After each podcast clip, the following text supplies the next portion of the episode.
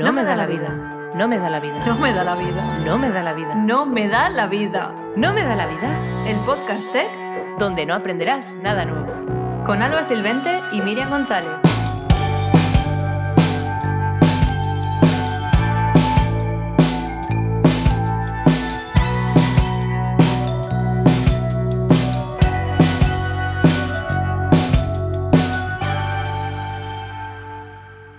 Bueno, pues aquí estamos un mes más, un mes de junio ya con mucho calor. Sí, calorcito Eh, ha venido ya. ¿Qué tal, Alba? ¿Cómo estás? Muy bien, muy bien. Calurosa, pero Sí, la, ver- la verdad que yo, yo llevo una, una semana que, que me está costando dormir y todo este calor, pero bueno, como estoy en Murcia es algo que, que no, que no es que sea excepcional, que Lo llevas pasa en la sangre ya, constantemente. claro. Sí, totalmente. Y nada, pues esperamos que vosotros y vosotras estéis pasando también un buen inicio del verano sin moriros mucho de calor, que es muy complicado trabajar con, con este calor. Aunque bueno, Alba, como está en Ámsterdam, no sé si por allí está pasando lo mismo. Claro, aquí ha pasado de que hemos pasado de 15 grados a 29 en un día y claro, no estás preparado. ni mentalmente ni físicamente. O sea, yo pensé, me está dando una payola y esto en Alicante sería nada, morralla, en plan 38 espero yo, ¿sabes? Pero, pero aquí es Claro. una locura. Claro, aquí dices 29 y ya es como que te estás asando. Pero claro, en España mm, 29 es lo normal. Sí, totalmente. Y nada, pues antes de empezar, como siempre, pues le damos las gracias a nuestros patrocinadores, Infojobs y Garaje de Ideas, que gracias a ellos es posible este podcast. Y, nada, Alba, tu parte. Claro que venía a contaros que Garaje de Ideas siempre está buscando gente, o sea, tienen bastantes eh, puestos abiertos, así que os metéis en un enlace que dejaremos en las notas y en la cajetilla de cualquier plataforma para que podáis ir y postular si estáis buscando empleo de frontend o de desarrollo o de diseño incluso. O sea que tenéis ahí unos buenos puestos de trabajo donde aplicar. Ofertillas de trabajo que siempre está muy bien. claro. Y nada, Alba, cuéntame con qué no te ha dado la vida este mes. Buah, pues este mes ha sido un poco locura. O sea, al principio yo no tenía planes y de repente han empezado a surgir. Me han invitado a dos conferencias, a la Vue.js Amsterdam y a la CSS Day, que también era en Ámsterdam. Han sido mis primeras conferencias post-COVID presenciales tecnológicas, porque fui a una, pero era de CEOs y no me enteré muy bien de nada. O sea que en estas al menos estaba en mi salsa y he conocido a mucha gente y he desvirtualizado a un montón de gente famosa. Con famosa me refiero, pues gente que tiene 100k en Twitter y cosas así del mundo tech, o sea que me he sentido como codeándome con la élite. no, pero todo ¿eh? bien. y aparte Qué de guay. eso, he grabado un montón de directos.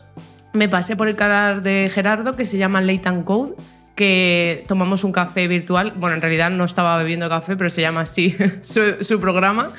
Eh, nos tomamos un café y hablamos un poco de todo, la verdad. No, no hubo. Hablamos literalmente de cualquier cosa de desarrollo. No sé cómo dio tiempo, pero sí, lo cubrimos todo. Y luego aparte me pasé por el canal de Twitch de Tamara, una de nuestras unicornias, que tiene con Rita, que es una ex compañera suya, que lo han hecho para seguir en contacto. Se me ha parecido súper bonito y me ha recordado un poco No me da Qué la vida. guay, ya ves. Y Es se el llama es como el Full germen. Stuck, claro, se llama Full Stuck Developer. En vez de Stack, Stuck, de que estás atascado. ¿sabes? Entonces es súper divertido y me lo pasé muy bien. Y tienen un juego y todo el diseño se lo ha hecho el novio de Rita. O sea, una locura, ¿eh? Una locura. Tenéis que pasaros por el canal y ver lo que están haciendo, que está muy guay. Y luego Qué ya he grabado dos podcasts, uno con web reactiva y otro con programar es una mierda, que son podcast tochos de la comunidad. Estoy orgullosa. Y he, Sí, he hablado sí. de No me da la vida, of course, en, en web reactiva, que era donde me entrevistaban, porque lo de programar es una mierda fue como una mesa redonda, hablando de entrevistas técnicas. Un tema también... Sí. Sí. Peligrosillo. Sí, Pero sí. todo bien. Así que nada, he terminado el mes ya y a descansar toca. ¿Y tú qué, Miriam? ¿Qué tal? Bueno, pues este mes eh, me han pasado muchas cosas. La verdad que han venido un montón de reconocimientos que yo no esperaba, pero muy guay. Me han nombrado Top Boys 2022 Next Generation. Sí, un título muy largo, pero. Qué tocho. Sí, la verdad que sí. Me han seleccionado como una de las 10 jóvenes profesionales a seguir según LinkedIn. Que a mí esto ya digo, a mí me sobrepasa porque yo soy una persona que el tema títulos y todo esto no, no es que me guste mucho, pero, pero bueno, es, es la primera vez que reconocen mi trabajo como creadora de contenido y la verdad que ha sido increíble y estoy muy agradecida. Y por otro lado, también me entrevistaron en, en una radio local de, de mi ciudad, en el Onda. Regional de Murcia. Eh, y fue la primera vez que fui a la radio y me gustó mucho la experiencia. Fue como, jolín, ojalá, imagínate grabar eh, No me da la vida en un estudio así, Buah. Guay, rollo. Yo creo que le daría más y- vida incluso, ¿eh? Sí, y, Porque hice nos podríamos también. tocar y, y movernos. Claro. Esto que dejas el micro y te Sí. pones a... La verdad que fue como llevar el- la vibración que tenemos denominada la vida de forma virtual, estar ahí de forma física y, y me lo imaginé, digo, Alba y yo aquí con los micrófonos y, y moló un montón. Y luego, además, ya como última noticia, eh, me he unido al equipo de Infojobs como creadora de contenido oficial para sus redes sociales, ¡Vamos! así que a partir de ahora me veréis por sus canales también haciendo contenido.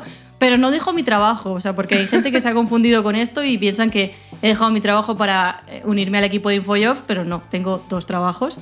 eh, pluriempleada o tres, porque ya lo de crear contenido para mí también es un trabajo, entonces, en fin, muchos trabajos. Total, total. Y está, eso es todo. Son tres cosas muy tochas y, estoy muy ilusionada, la verdad, con todo esto. Como me alegro. Si es que todo lo que te está pasando, merecido. Sí, es, es desde locos. Y bueno, antes de ya empezar con la primera sección, el recordatorio de siempre, que te suscribas a nuestro canal de YouTube, que te unas a nuestro canal de Discord, que somos, yo no sé, mil y pico ya por allí.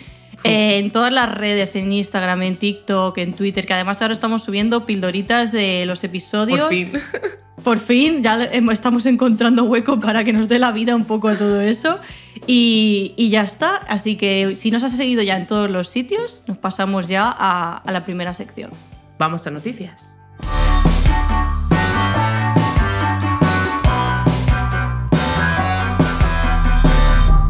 ¿Qué está pasando? En el mundillo tech. Y bueno, un mes más os traemos noticias frescas del mundo tech, cosas que están pasando buen rolleras, novedades, pero también cosas tragédicas que ya Un poco de todo. ahora os enteraréis. Pero bueno, antes de Sí. nada, contaros una noticia de Infojobs que al final eh, nos dio como una especie de, mm, digamos, reporte de lo que hicieron el año pasado en cuanto al sector, sobre todo el, el tema tecnológico. Y hay cosas muy interesantes y os hemos traído una de ellas y es que durante el año pasado por cada vacante publicada en Infojobs en el sector de informática y telecomunicaciones se inscribieron 17 personas. O sea, imaginaros una oferta de empleo que sea muy suculenta y solo tenga 7 candidatos. O sea, realmente es muy poco y esto habla mucho de la competencia de las, de las personas que hay en el mundo tech y cuánto se necesita.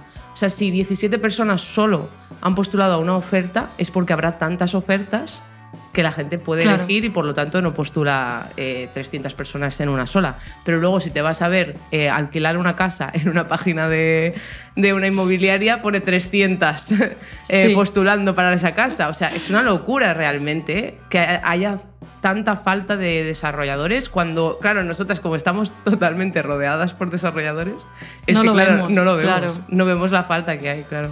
Sí, y además también yo creo que, que también puede ser porque la gente cree que no está preparada para la cantidad de requisitos que se ven en este tipo de ofertas y luego piensan, madre mía, se van a escribir 300 y voy a ir yo con mis cuatro cosas que sé o que no cumplo los 100% de las cosas que ponen y no me van a coger y, y- y luego pasan estas cosas que nadie se apunta y, y bueno, pues la gente que está ahí tiene más opciones de conseguir el trabajo porque son menos.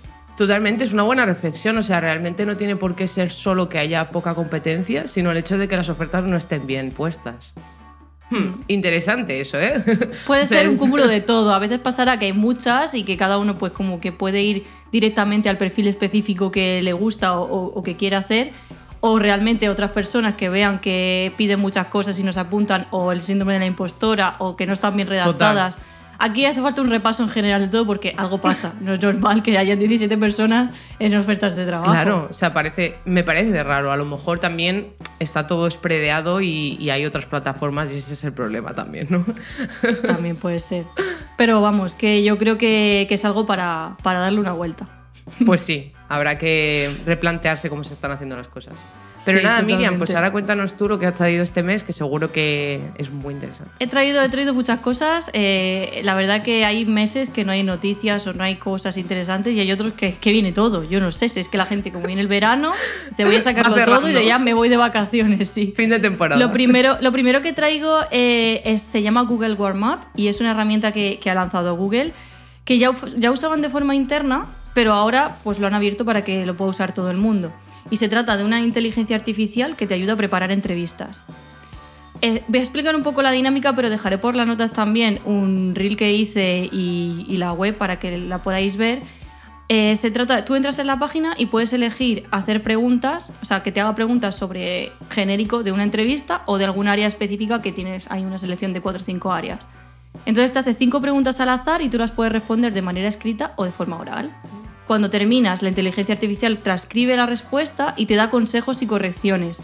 No te va a decir exactamente si está bien o está mal, porque al final esto también es- Mm, es muy subjetivo, pero sí que te da, eh, a lo mejor dices, repites mucho estas expresiones o es mejor que enfoques esto de otra manera, o sea, como que te da ciertas anotaciones y lo puedes repetir todas las veces que quieras y te salen cada vez preguntas diferentes, o sea que para practicar y además estas preguntas las han hecho eh, con profesionales de verdad que están todos los días haciendo entrevistas eh, dentro de Google, o sea que es, es real, es Con bastante perso- real. recursos humanos, ¿no?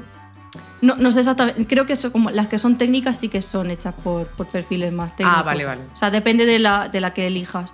Pero que al final no es algo invent y ya está, que, que es bastante real y bastante acorde a lo que luego te vas a encontrar. Así que me ha parecido súper interesante para toda la gente que esté practicando. Y además, como es en inglés, también si estás pensando postular en, en empresas de fuera, te vale también para practicar eh, tu, tu inglés oral. em, Total, si lo vas a transcribir, vas a ser Claro, y, consciente. y- y ser un poco y, y soltarte un poco con preguntas reales que te van a hacer. O sea que está guay. Suena muy guay. Probaré, probaré a ver qué tal. Y luego tenemos eh, actualización de Cypress, que es la famosa herramienta, el framework de, de testing en de JavaScript, que yo me declaro aquí muy fangirl de Cypress cada día más. Y ha lanzado la versión 10 y como siempre pasa cuando es como que se esperan en las release redondas para sacar cosas guays y han sacado una pedazo de novedad y ahora se van a poder hacer testing de componentes.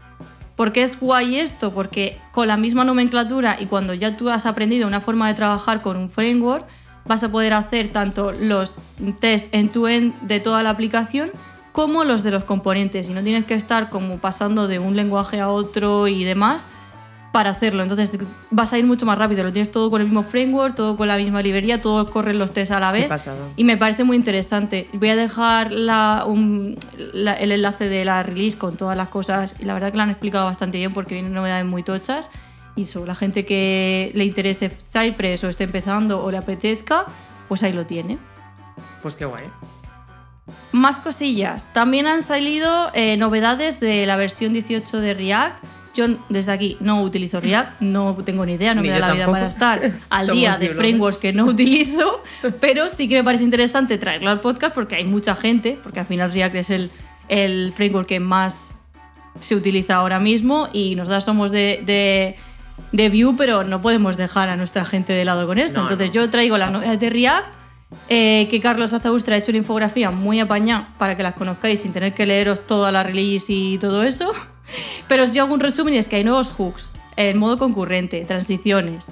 Y también se deja de dar soporte a Internet Explorer 11. Pero bueno, yo como no tengo ni idea de todo esto, no me voy a poner a explicarlo, pero yo os dejo la infografía que Carlos Azaustra lo va a explicar mucho mejor que Nos yo. tiene que dar ya las royalties de, de todas las menciones que le hacemos en el podcast. ¿eh? Totalmente, sí. Y, y enlazando un poco con lo que he dicho de que React no va a dar soporte a Internet Explorer 11, ¿por qué ocurre esto? Porque Internet, Internet Explorer 11 deja de existir. Le decimos adiós y ya no se va a utilizar más. Decimos bye bye. Y muy fuerte que todavía hay más del 1% de usuarios del mundo que lo utilizan. Sí, esa gente es gente que no, no se ha instalado, no sabe cómo instalarse Chrome. La, cos- la cosa es que Microsoft recomienda usar Edge en, vez- en su lugar y cuando ya abres Internet Explorer 11 te dice, por favor, migra a claro. Edge porque esto se va a quedar eh, sin soporte ni nada. Es verdad que hay mucha gente que está pensando que va a pasar con los bancos y con todas estas instituciones que todavía siguen eh, utilizando como único navegador para que te tenías que meter en este, pero ah, van a tener que hacer algo. Bueno, ya No, lo tendrían ver, que estar haciendo claro. porque eso estaba anunciado hace ya mucho tiempo. No, está bueno. claro, o sea, en realidad todo, todo lo han tenido que migrar porque si no, a la larga es que se va a quedar obsoleto en cualquier ordenador. El- porque el problema Sí. es que la gente que utiliza Internet Explorer 11 normalmente tienen un Windows antiguo, son gente mayor que tiene el ordenador 15 años solo para cosas eh, básicas de bancos y cosas, entonces claro, eh, esa gente, pues eh, la- los pobres se van a tener que actualizar y les va a pillar grande eso. Es como, no me imagino a mi abuela en el pasado teniendo que actualizarse. O sea, es como muy Pero complejo. el Edge yo creo que no es tan diferente. Lo que pasa es que sí que No, tendrá que ir alguien a su casa Claro, y el problema es decir, el venga, actualízamelo. Claro, se tiene Ya. que actualizar Windows, si no tiene un, un bajonazo, claro. de- Total, sí. Total. O sea, pero bueno. Los abuelos cambiarán de ordenador y nosotros podremos ser felices y no desarrollar nada para Internet Explorer nunca más. Por Sí, favor. por favor. y, y ya como último lo que traigo es que GitHub ha lanzado los logros. Ahora ya pues vamos a poder tener insignias, chapitas virtuales, todas estas cosas que sé que a Alba le gustan mucho. Me encanta. Lo vamos a poder tener destacado en el perfil de GitHub. Y esto pues va, va a pasar de forma automática. Quiero decir, cada vez que nosotros trabajemos en repositorios, hagamos diferentes hitos y cosas, pues nos van a poner una insignia en, en el perfil.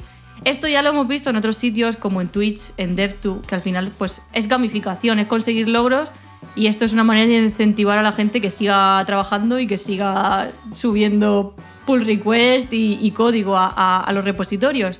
Está guay tenerlo aquí, pero bueno, como siempre digo, que las cosas con calma, que igual que nos volvemos locos con lo de eh, la gráfica esta de las contribuciones, que no nos volvamos locos tampoco con las insignias. Total, total. Relájense.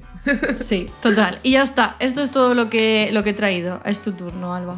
Pues yo este mes, la verdad es que traigo un variadito, traigo un poco de eventos al- los que he visitado y los que he visto online, porque obviamente han habido tropecientos mil eventos porque ha sido post pandemia, vamos a abrir todos, todo lo que no habíamos hecho durante dos años lo vamos a hacer en junio, que yo digo, no podíais repartirlo un poco en los meses de verano o algo para que me diera tiempo a ir a más, no, todos y, y en todos, junio. ¿Y por qué todos en Ámsterdam? Eso es otra pregunta. Claro, no, o sea, en realidad en Ámsterdam han pasado a la vez que en Berlín, que en Austria, que en España, sido los mismos días había tropecientos eventos, era imposible elegir. O sea, yo como estoy en Ámsterdam, pues he dicho, pues elijo los que no me tengo que mover, ¿no? Pero hay mucha gente que ha venido de España a View Amsterdam. Eh, y bueno, es que en los eventos de Ámsterdam literalmente había gente de Estados Unidos dando charlas, que a mí me parecía eso una fumada, o sea, fue como todo muy chocante. Pero bueno, os, he traído, simplemente lo dejaré en las notas de producción, dos hilos por cada conferencia a la que atendí en persona. Para Vue.js Amsterdam creé un hilo con todas las charlas del día 1, un recap y también enlaces a las plataformas que comentaban o tools que habían creado y tal para Vue. Y en el Day 2, pues lo mismo. Y luego para el CSS Day, en él también os dejé dos hilos y en ellos también podréis encontrar pues, referencias que había en las charlas y tal, pero en la propia página de- del evento, que también os dejaré en las notas de producción, podréis ver todas las slides y todo de lo que hablaron escrito por ellos, porque al menos en esta sí que mm, han grabado todo en una calidad increíble, en plan Tech Talk, porque yo veía al técnico de, de grabación y digo, pero qué pasada, ¿no? Como tiene ahí el ordenador todo seteado. Y lo dejó súper guay. Y eso lo subirán a la larga. O sea que, va- aunque fuera de pago la conferencia, luego podréis ver las charlas. Y fueron charlas tochas. O sea, yo me he enterado de cosas que no, no conocía de CSS en todas las charlas. O sea, no había ninguna que no te descubriera algo. Y eso es fuerte, porque normalmente en las de Vue es como, bueno, esto ya lo sé, vamos a pasar a lo siguiente. Pero eh, de esto, o sea, lo flipé. Y ya lo veréis. Qué guay. Jolín, pues inciso aquí de que deberían de pagarte las conferencias por la cantidad de trabajo que estás haciendo. O sea, y los resúmenes No, de que- cada una de las conferencias, o sea, me parece increíble. Literal que había trozos del networking que yo me lo saltaba para escribir el tweet. Digo, a ver, eh, tengo que resumir Ella esto en periodista. No, es que me gusta porque así luego a la larga no se me olvidan las cosas porque yo tengo un- una memoria de pez, la verdad. En realidad es la mejor manera de afianzar esa, es- esa charla que has visto. Hacer un resumen, Hacer un resumen, literal. sí. Yo tomaba Y- notas en algunos, ¿sabes? también lo digo. Qué guay, qué guay. Hombre, sí, es que lo de la libretica se me olvidó, la verdad. y luego también Story, Storyblock, que es al final eh, una empresa que se dedica a crear un headless CMS, lo que hace es hacer un evento que se llama Histories from the Block cada dos meses o así, y en este, que es el séptimo que han hecho, han hecho eh, como una especie de mashup de frameworks y cada charlita era una demo de un framework que está en tendencia ahora. Por ejemplo, Astro, Remix, Svelte. O sea, estos que son más pequeñitos y que todavía no tienen mucho uso, pero tienen como muchas características que pintan muy bien y la gente quiere usarlos. Entonces han hecho una pequeña demo y lo podéis ver, os dejaré el enlace al vídeo de YouTube y podéis ver una demo de esos frameworks y también eh, de la mano de la gente que trabaja en ellos, creándolos. O sea que está, estuvo muy interesante, así que os lo recomiendo. Y bueno, quitándolo de los eventos, eh, este mes han pasado muchas cosas relacionadas con el trabajo. Eh, ya veréis porque es, es una locura. O sea, lo primero es que hubo una polémica del trabajo en remoto con Elon Musk. Elon Otra Musk empezó a enviar correos y, y esto pues lo filtró algún, algún trabajador porque me da la sensación de que no es legal filtrar esto, pero lo acabaron haciendo obviamente porque es, eh, es que lo que pone es digno de estudio. O sea, él primero envió un, un mensaje a, la- a los que eran executive staff, que vienen siendo pues la gente que lidera equipos y cosas así, pero no tienen por qué ser relacionados con el sector tech. Puede ser pues una persona que es jefa de, un sec- de una sección de recursos humanos. O sea, gente que pues lidera un equipo básicamente. Y les dijo que quien quiera hacer trabajo a distancia debe estar en la oficina un mínimo, y digo mínimo, de 40 horas semanales o irse de Tesla. O sea, qué forma tan sutil Qué de amenazar a sus empleados. O sea, realmente podría haber dicho esto de otra manera y no había creado ninguna polémica. Pero es que la forma de decirlo, en plan de yo pongo los huevos sobre la mesa y a ver quién dice otra cosa, o sea, es bastante sospechoso. Y luego, para recalcar, dice, si hay colaboradores especialmente excepcionales para los que esto es imposible, revisaré y aprobaré esas excepciones directamente. Pero solo para especialmente excepcionales. O sea, gente que rinde Dios. que flipas, ¿no? Es como si tú rindes, eres un mojón, mejor eh, ni te lo plantees pedirme nada. O sea, de verdad que yo, este hombre no, no entiendo cómo puede liderar una empresa y luego tener tan poca mentalidad de, de- de business. No sé. O sea, ¿qué te crees? ¿Que la gente va a estar mucho más cómoda si les hablas así? Obviamente podría haberlo dicho de otra manera, haberse estudiado un poco lo que quería plantearles y, y a la vez entiendo que hay muchos puestos de trabajo que necesitan ser presenciales porque al final el trato humano crea unas relaciones diferentes y por ejemplo yo me puedo imaginar que si no son desarrolladores y estamos hablando de otros tipos de puestos de trabajo, pues estar en la oficina les puede ayudar muchísimo a, a ser más productivos y a llevar un mejor trabajo, pero tío, no hace falta amenazar ni, ni Ya. decirlo de esta forma. Y luego ya empe- empezó a enviar uno a todo el mundo, porque se ve que no solo esto fue suficiente, sino que tuvo que hacerlo también con otros tipos de puesto, y puso como asunto para ser súper claro. O Ah. sea, para ser súper claro. Y le dijo, todo el mundo en Tesla está obligado a pasar un mínimo de 40 horas en la oficina por semana. Además, la oficina debe estar donde se encuentran tus compañeros reales, no una pseudo oficina remota. Si no te presentas, asumiremos que has renunciado. O sea, es que de verdad, a mí me envían eso y yo digo, bueno, pues hasta luego. Yo, yo acabo llorando. ya sabes. Claro, o sea, ¿por qué? Porque mi jefe mía. me odia. Sí. Porque odia a todos. Claro, es que no tiene ningún sentido. Bueno, pues eso, que ya sabemos que no podemos decirle nada a Elon Musk porque no nos va a escuchar, pero bueno, esperamos que no todos los jefes sean como él. Solo digo eso. Esperamos, sí. Y bueno, pues ya en cosas positivas, pero también relacionadas con trabajo, os traigo que Get Manfred, que es al final una empresa que se dedica al recruiting y tal, ha sacado una iniciativa que es que traigas a tu propio equipo a una empresa. Entonces, por ejemplo, Anda. tú estás en una empresa trabajando con X compañeros que te caen muy bien y no quieres perder, y os podéis ir todos en manada a otra empresa. Obviamente han puesto sus valores en el resto de propuesta para decir que no, lo que no quieren es que hayan avalanchas de gente renunciando, sino que si ya tienes un equipo, porque yo que sé, habéis trabajado de freelance, habéis tenido una empresa ya quebrado y os tenéis que ir a, Ya. a otra empresa, en ese caso. O sea, que no, no quieren que la gente deje de sus trabajos en masa, sino que quieren que, que si tienes como un equipo ya montado, que si diseñador, que si back, porque son colegas, pues os podéis ir todos a la misma empresa y no me parece guay. mal, en plan, me parece No, no. interesante. Sí, porque la me ha pasado, todo claro. eso. Por que ejemplo, ahora que, dices tú y que yo hoy estamos tomo- trabajando. Uy, perdón. Sí. Sí, sí, que, que a lo mejor conoce gente del sector de diferentes, de diferentes empresas, pero dice, jolín, ¿cómo molaría que todos, por cada uno del área en el que está, nos juntáramos y hiciéramos un equipo y a lo mejor si estáis en el mismo punto de querer cambiar de trabajo, podéis ir a Manfred y decir, oye, que todos nosotros vamos a hacer un equipo y nos vamos a, a otra empresa. Total. Si al final. Viéndolo en- así, está guay. Claro, en No Me Da la Vida ya hacemos eso. Al final tenemos un técnico de sonido, una diseñadora. o sea, ya- tenemos ya un equipo de podcasters, podemos decir. Pero sí, está muy guay. Así que si tenéis algún tipo de círculo que ya esté montado, que hayáis hecho proyectos en la universidad o cosas así juntos, pues mira, ya tenéis como echar a un empleo todos juntos. Y luego, ya otra cosa muy interesante que me parece súper buena y yo creo que es el futuro, es un experimento de trabajo de cuatro días a la semana, igual remunerados, que ha hecho UK con 70 empresas, o sea, 3.300 trabajadores que van a trabajar una jornada de 32 horas, cuatro días a la semana, pagándoles lo mismo que si trabajaran 40, para hacer un estudio. Eso es importante. Claro, para hacer un estudio y valorar si realmente la gente es más productiva o no, como se dice en muchos estudios, y hacerlo real. O sea, me parece súper interesante. Esto lo ha, organizado una organización que se llama Cuatro Días Week Global. O sea, mm, sí, hay una organización para esto. Y, mm, y me parece que al final se ha dicho mucho, muchos países que tienen este tipo de planteamiento, por ejemplo, Holanda, eh, normalmente cuando tú entras en un trabajo no te dicen trabaja 32 horas, pero te ofrecen si quieres 32, 36 o 40. O sea, tú puedes Ah. elegir el horario que quieras y cuánto quieres trabajar. Y la mayoría, ponle que un 70%, eligen siempre 32 y se quitan un día diferente. O sea, hay gente que el miércoles, hay gente que el lunes, hay gente que el viernes. Ya. Depende, ¿no? De, de tu tipo de trabajo.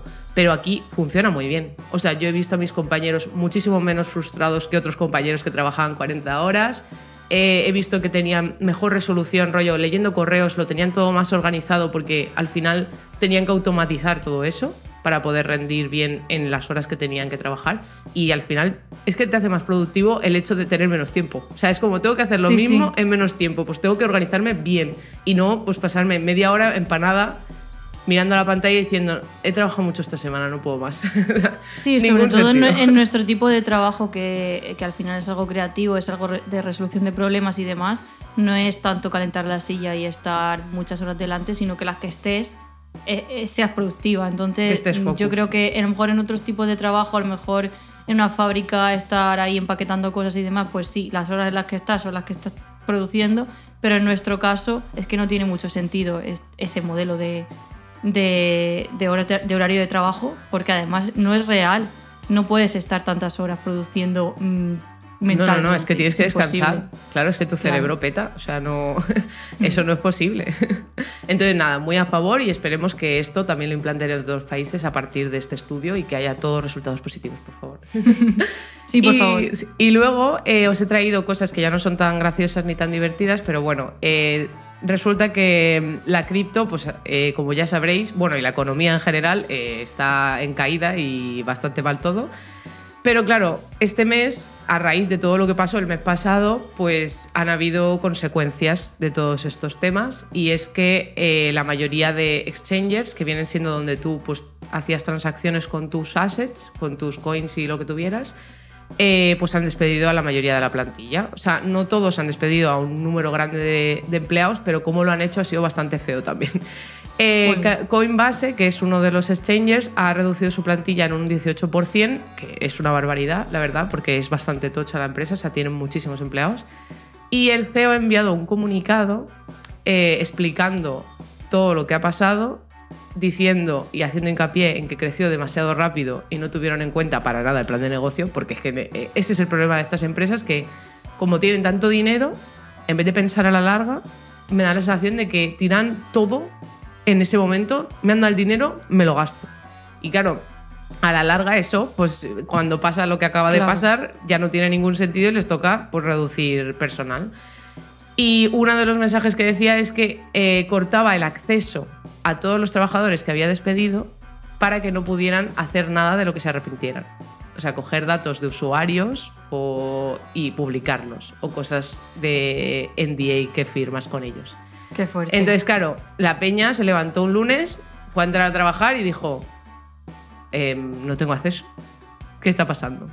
Claro, a mí eso me ha parecido súper feo, porque yo trabajo en una empresa de cripto y obviamente también va mal, pero no me han hecho eso. Las cosas se hablan, ¿sabes? Y obviamente si yo me tengo que ir, me voy a ir, pero que haya una buena comunicación, que confíes en mí como para que yo no te me salte en el día y que también tendría que pagar una indemnización, o sea, ni- Claro. ningún sentido en realidad, porque sale perjudicado el trabajador. Pero ha preferido hacer eso, cortarles de raíz el acceso. Así que muy triste lo que está pasando en el mundo cripto, porque yo tenía muchas esperanzas en los proyectos y, y obviamente se han ido todos al garete, pero bueno. Ya. Esperemos que al menos eh, las cosas se estabilicen, la gente empiece a conocer mejor cómo crear una empresa de cripto sin tener que hacer lo que han hecho todas estas Mm. y poder ser más estable en un futuro y cuando todo vaya mejor, pues volver a crear cosas en Web3. Pero vamos, las cosas están Ya. difíciles. Las cosas están chungas, sí. Sí. sí, sí. Y bueno, lo Eh, único... voy a hacer, espera, voy a hacer un, inciso para quien no sepa lo que es un NDA. Ah, vale. Porque estás diciendo NDA y todo Sí, el lo rato, pero puede ser que haya gente que no lo sepa. Es eh, eh, un contrato de confidencialidad con la empresa, no es algo. nada del otro mundo. Cosas que no puedes hacer, no puedes decir, no puedes desvelar. Y obviamente si lo haces, pues tienen una penalización. Total. Que también tenéis una canción de Billie Ellis que se llama así, que va por eso también. y bueno, eh, ya por último, resulta que el CEO de Binance, como Binance sí que es verdad que al ser centralizado, pues está más concienciado con el tema de negocio y sí que lo hace mejor que el resto de exchanges. ¿Por qué? Porque no compra anuncios de Super Bowl, no le pone derechos de, de do- denominación a un estadio de fútbol y cosas así.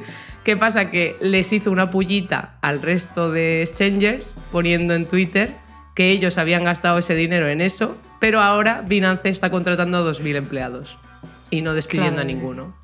Entonces, Lo que claro, viene siendo buena gestión de- del- del dinero y del capital que te dan y no hacer así, a la tope, que esto va a ir para arriba y me lo gasto todo y ya después ya veremos. Total, porque Crypto.com justo hizo eso.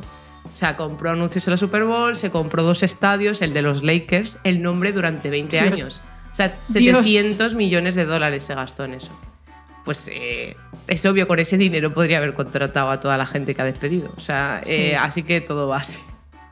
Pero bueno, yo espero que eso, que aunque las criptos ahora ya no sea un lugar donde podamos trabajar porque realmente están casi todas quebrando, eh, espero que al menos la tecnología no muera y que, Claro. siga, que siga creando. Sí, porque es lo que dices, que el la futuro. tecnología yo creo realmente eh, era algo muy esperanzador, eh, un cambio brutal en muchas formas de, de- de trabajar y de movernos por, por Internet y yo creo que, que eso debe de seguir y que debe de tener una aplicación diferente a la que se estaba teniendo ahora. Ya hemos visto que por ese camino mm, no es el camino.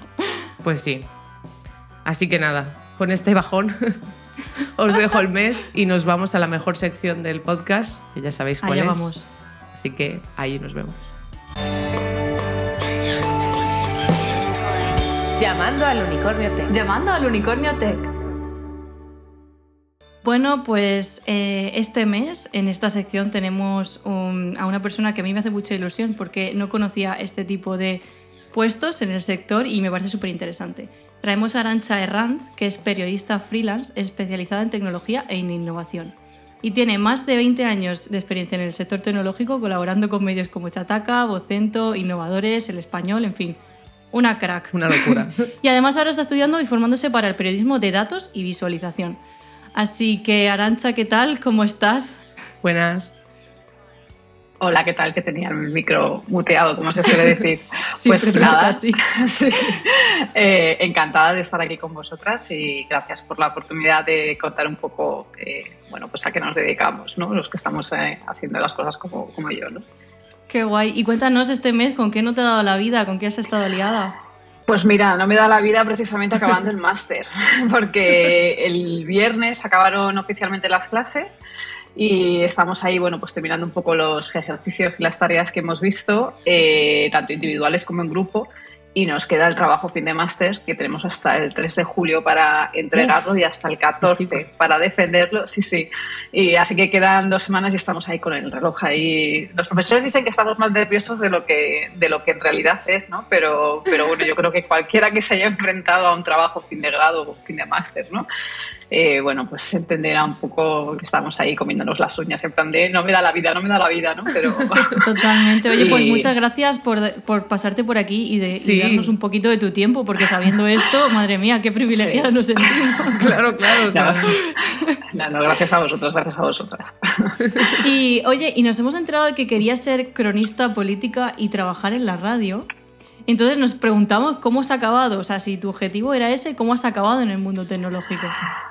Pues mira, a ver, yo creo que ahí un poco todos los que estudiamos periodismo siempre un poco tienes. eh, yo nunca he querido ser reportera de guerra, ¿no? Yo para mí eso es un mito, pero bueno, yo creo que al final pues casi todo el mundo, bueno, pues al que le gustan mucho los deportes, pues quiere ser de cronista deportivo, ¿no? Eh, yo a mí me encantaba la radio, bueno, ya he oído que habéis tenido una pequeña experiencia bien en la radio y has visto lo mágica que es, es muy parecido a esto de los podcasts, eh, y siempre me había gustado mucho la radio y yo había empezado un poco, bueno, pues haciendo mis pinitos en una radio local, ¿no? De, de, la comunidad de Madrid donde yo vivo. Y sí, y bueno, pues eso siempre había querido, pues eso, no te imaginas, ¿no? Bueno, pues de cronista política, ¿no? Ahí en el Congreso, trabajando para una radio y tal. Y, pues bueno, pues cuando estaba en mitad de la carrera, en tercero, salió la oportunidad de hacer unas prácticas eh, en un medio de comunicación eh, relacionado con tecnología. Y yo no lo conocía de nada. O sea, es que ni me había planteado que en tecnología se pudiera trabajar de periodista. O sea, es que la vida como, bueno, y, y, de hecho, bueno, pues fui a hacer la prueba y le dije a mi madre, ¿no? Digo, oye, mamá, que me ha salido la oportunidad. Estaba muy bien pagada, ¿eh? Digo, me ha salido esta oportunidad y tal. Y mi madre, te van a querer vender un cursillo de informática. Y yo, bueno, pues nada, si me quieren vender un cursillo de informática, digo, pues, bueno, ya saldremos, ¿no? Y no, no, era, era la, la, que entonces era la mayor editorial de, de, revistas de tecnología, o sea, los PC World, Mac World, Computer oh. World, todos estos, sí, sí.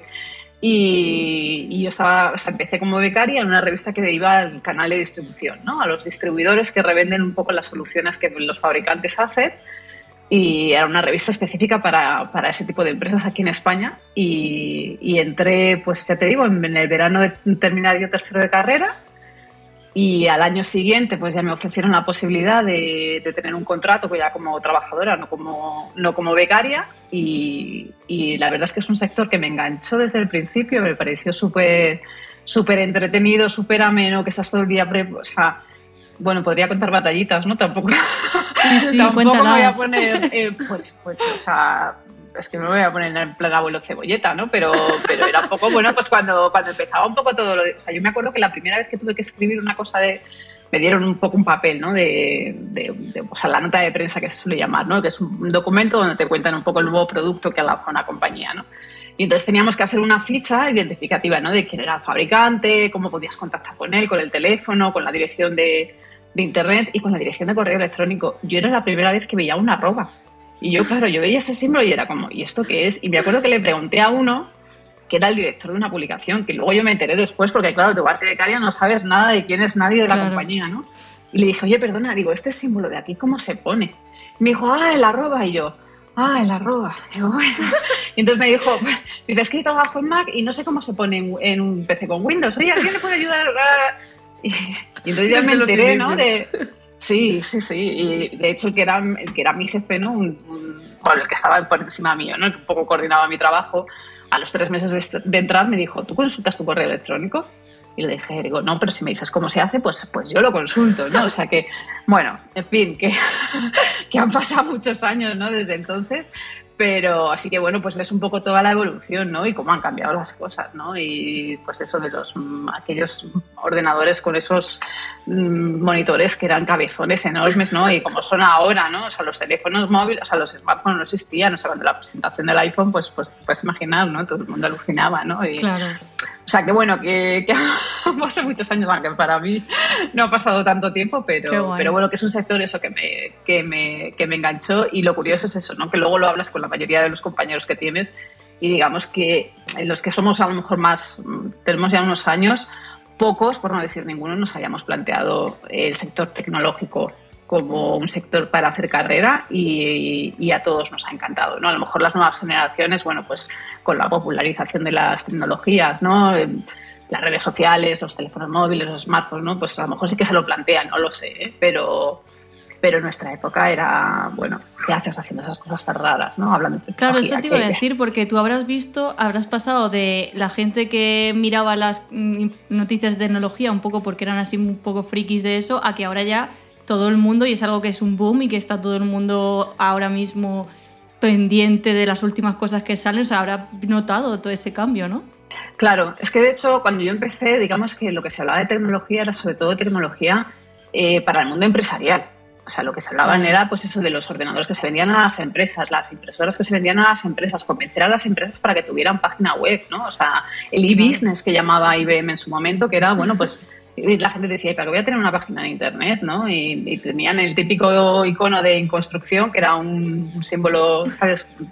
El cuadradito amarillo, ¿no? Con una persona ahí Sí, sí. cavando, ¿no? Y no tenía nada más porque era para, ¿y para qué quiero yo, no? Esto, y se empezaba a hablar de Amazon, ¿no? Es que Amazon vende libros, ¿para qué quiero yo vender libros por internet, ¿no? ¿Quién va a comprar un pantalón por internet, ¿no? O sea, y entonces luego, claro, cuando se populariza bueno, pues la tecnología, los ordenadores entran en las casas, eh, se abarata la tecnología, eh, llegan pues también eso, los teléfonos móviles se hace mucho más amigable, ¿no? Porque entonces, bueno, pues eh, tampoco la tecnología era tan sexy como puede resultar ahora, ¿no? Eh, Claro.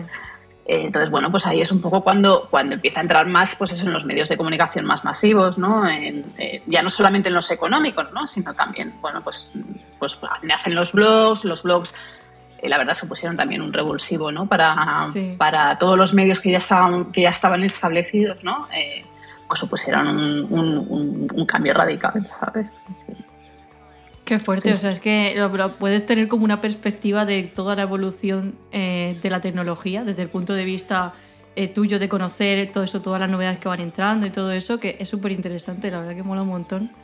Sí, Y oye, hemos sí. visto que colaboras desde hace siete años en Chataca y bueno, tienes muchísimos artículos. ¿Y cómo haces para eso, para sacar las noticias, las ideas? ¿Te los pasan? ¿Los buscas tú? ¿Cómo es un día a día en, eh, el trabajo de, de Arancha Herrad? Pues bueno, a ver, suele, suele ser, y es una de las cosas también más bonitas, suele ser muy diferente cada día, ¿no? Puedes tener unas ciertas rutinas establecidas, pero al final, bueno, pues, mm, pues eso, Elon Musk se levanta, dice cualquier cosa en Twitter y ya es, ya, bueno, pues se ha cambiado un poco todo- toda la planificación que tenías, ¿no? Pero, pero bueno, básicamente consiste un poco, bueno, pues en revisar el correo electrónico, revisar un poco, bueno, pues todos los medios, ¿no? Los diferentes feeds, de, tanto nacionales como internacionales, ¿no? Para ver un poco qué es lo que ha pasado en las últimas horas. Eh, recibir también muchas llamadas, hablar con gente, recibir muchas notas de prensa también y ir a eventos también, ¿no? Muchas veces vamos a eventos o a ruedas de prensa específicas que, que hacen las empresas para contarnos un poco, bueno, pues, pues las novedades que tienen, que podamos hablar con portavoces, ¿no? A veces te ofrecen, eh, bueno, pues, eh, o lo pides tú, ¿no? Hablar con, con diferentes personas, ¿no? Y, y hay veces, yo siempre digo que muchas veces de las conversaciones más informales eh, es cuando se te, ¿sabes? se te enciende la bombilla y dices, aquí hay Sí. tema, ¿no? y, y entonces, pues bueno, al final depende mucho de, o sea, hay temas que propones, que propongo yo, ¿no? Eh, pero hay otros que te dicen, oye, mira, hemos pensado en hacer este tema, te encargas tú de hacerlo, ¿no? O sea, que ahí depende, depende mucho, bueno, pues de, pues normalmente suele haber mucha comunicación, ¿no? Un poco entre, entre el medio y, y el- y el periodista y ahí, bueno, pues vas un poco eh, viendo pues eso, ¿no? Dependiendo también un poco de, eh, de- del tema del que quieres hablar, eh, pues a lo mejor piensas más en un medio o en otro a la hora de ofrecerle un, un tipo de artículo u otro, ¿no? Pero, pero así, Claro, porque tú poco. redactas los artículos y después lo ofreces a los medios, ¿no? No, yo lo que suelo hacer Ah, es proponer vale. la idea y si te la Vale. compran, entonces ya lo trabajo, ¿sabes? Claro, Pero, obviamente. Vale, vale. sí. Entonces es como el call for papers Sí. en, en eventos tecnológicos, Sí. que proponemos la idea sin tener las- la charla en sí misma y luego si la aceptan Claro. ya la creamos. Efectivamente, efectivamente. Sí, sí, Qué sí, guay. sí, sí, Y más o menos, eh, sé que esto dependerá de cada artículo y tal, pero ¿cuánto tardas en, en hacer un artículo?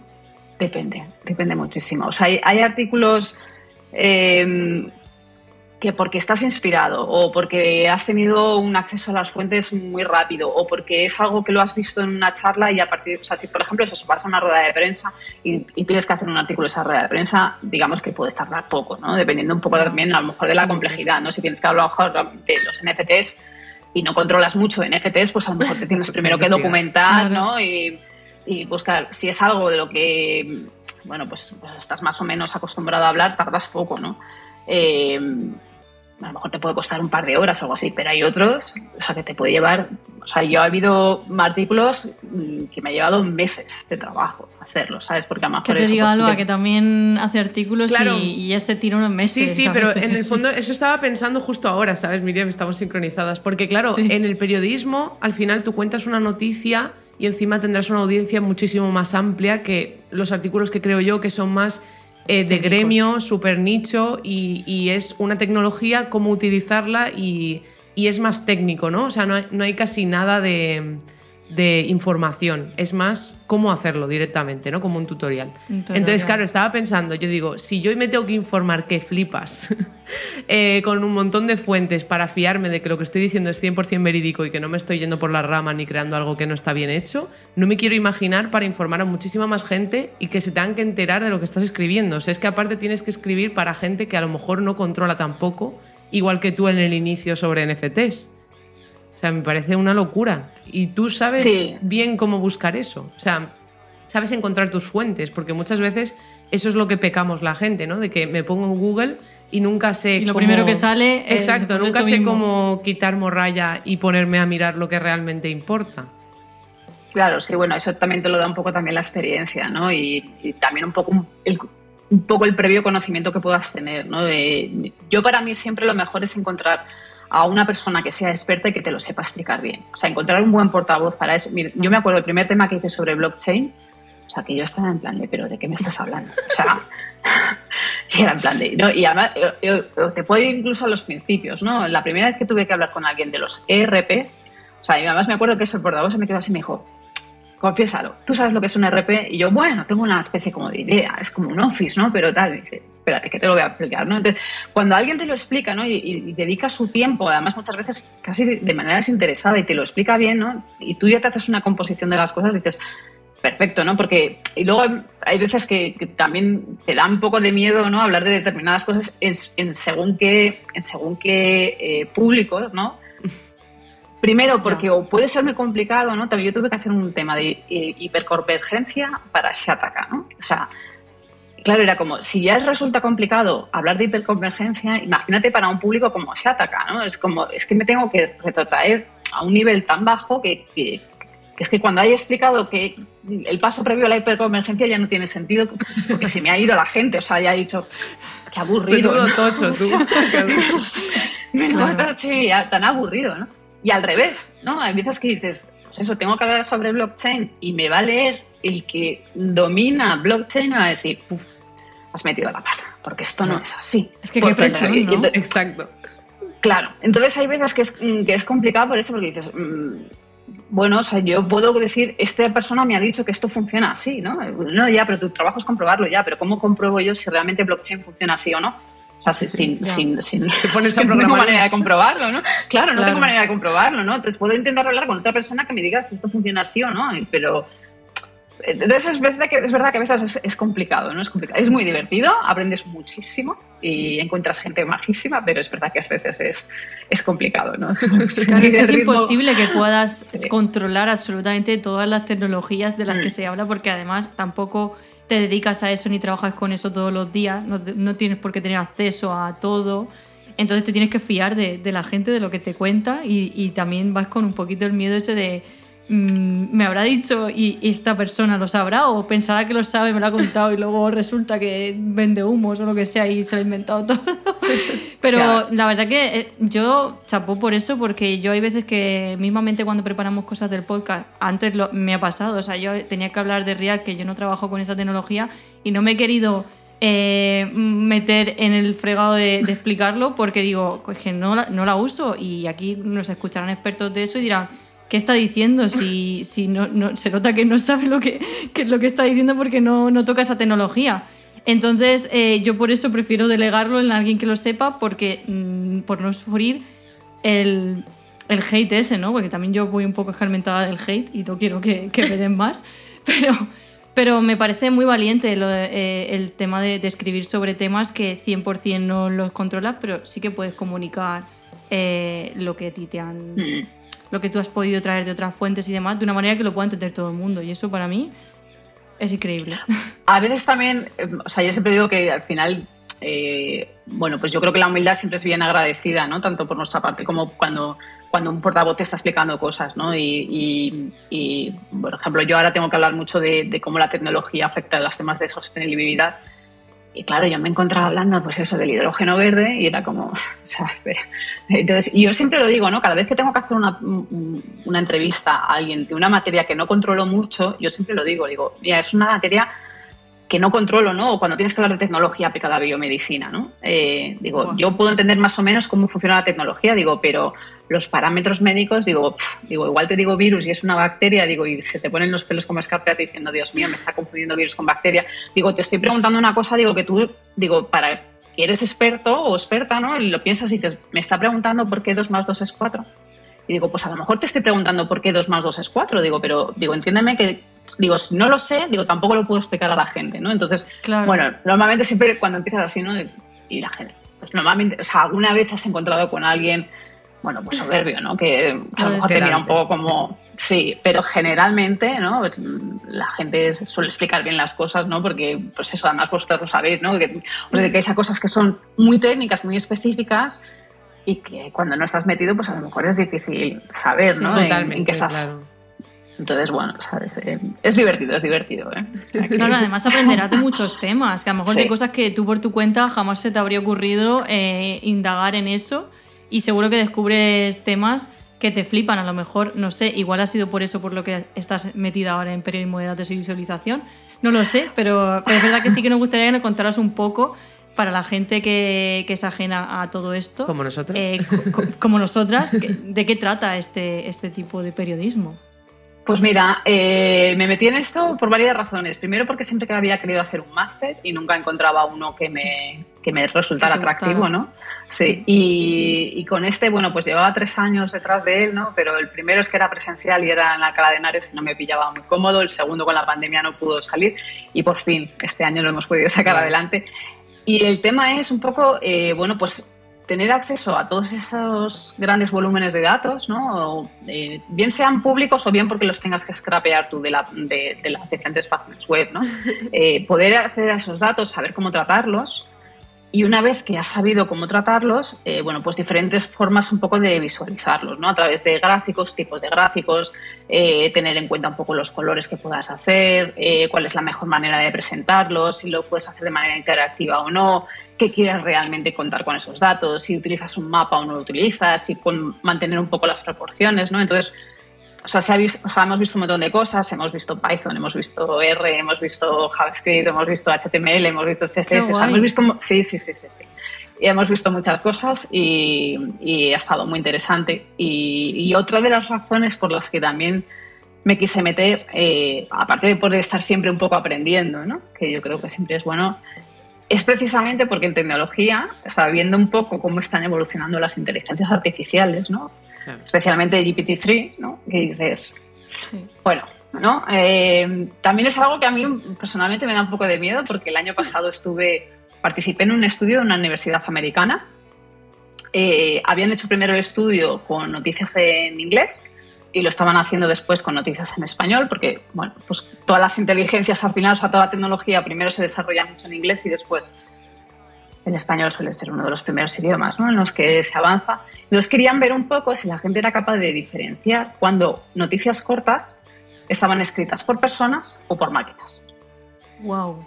Sí. Y yo participé porque dije, bueno, pues es interesante ver un poco, ¿no? Y había textos que eran, evidentemente, estaban escritos por personas y había otros textos que tú decías, me la juego y está escrita por una máquina, pero había otros en los que te generaba muchas dudas, ¿no? Entonces, o sea, yo no creo que la inteligencia artificial vaya a poder escribir todos los textos, ¿no? Igual que no va a poder codificar todas las cosas, ¿no? Eh, eh, pero sí que es verdad que, que, bueno, pues que la inteligencia artificial eh, está para ayudarnos y va a quitar mucho, mucho, o sea, lo que contaba antes, ¿no? Si a mí me daban un papel, una nota de prensa para que escribiera sobre un producto, se lo dejo la inteligencia artificial.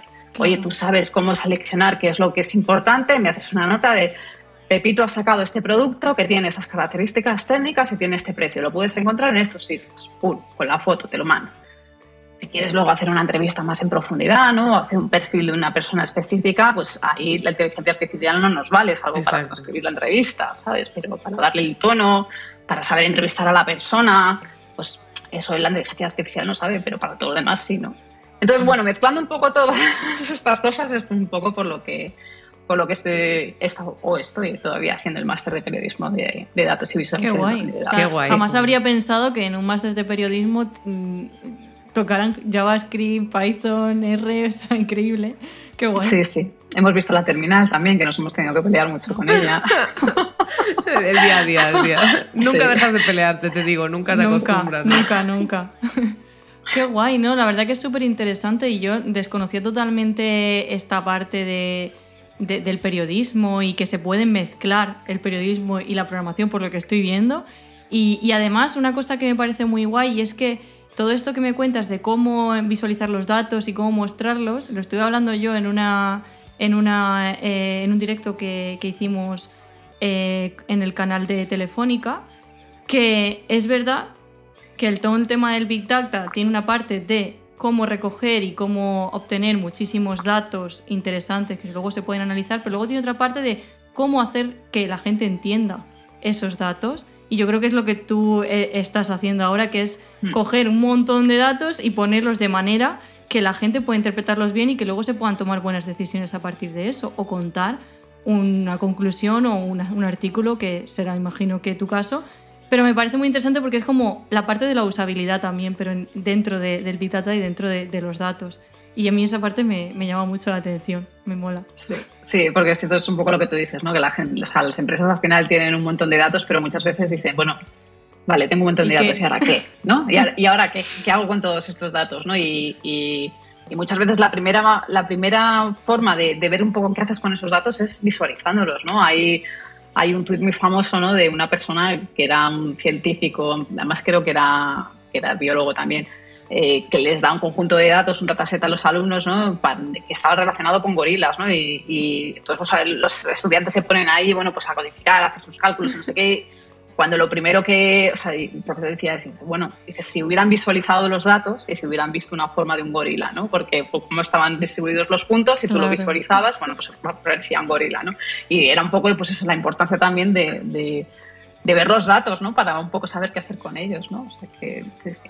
Está, Total, en- está muy interesante. Justo estaba recordando que en web tenemos una página que se llama Web Almanac que cada año saca como una especie de conclusiones de cómo han ido la- las tecnologías que hemos utilizado ese año y siempre hacen eso, cogen muchísimos datos que Google tiene de, de webs que han permitido con Google Analytics o con el Google Search coger esos datos y hacen como gráficas, pero claro, todas las personas que se encargan de eso son desarrolladores open source que lo hacen voluntariamente y no hay ningún periodista o persona que realmente eh, sepa cómo contar esa historia.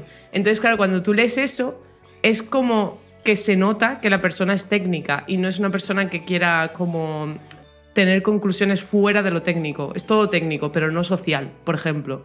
Y muchas veces yo noto esa carencia de decir, a lo mejor me gustaría el impacto social que tiene esta tecnología porque al final esta tecnología ha crecido ahora porque eh, es mejor, porque eh, genera menos suciedad o CO2 o cualquier cosa.